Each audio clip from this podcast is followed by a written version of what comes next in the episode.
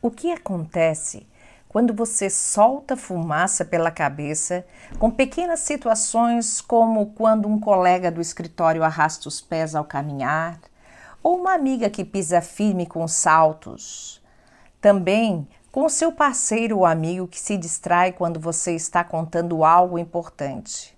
Ou ainda, quando você vai no cinema e se senta ao lado de alguém que comenta o filme o tempo inteiro. A intolerância é um problema muito comum e que leva a não suportar o contato com outras pessoas. Isso pode causar muitos problemas, como nos nossos relacionamentos pessoais.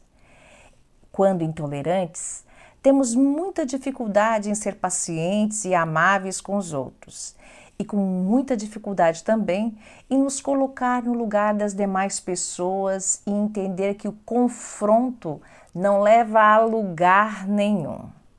Se você normalmente fica enraivecido com alguns destes exemplos citados, é o momento de refletir sobre a razão da sua frustração.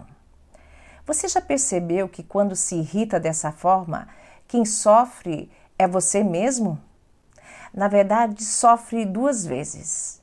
Uma porque você se sente ofendido e outra porque tem que lidar com a sua própria raiva. Mas será que a pessoa tinha realmente a intenção de lhe incomodar quando agiu daquela forma? Lembre-se, a intolerância aparece quando nós não nos colocamos no lugar do outro. Patrícia Posa, psicóloga para a Rádio Cidade.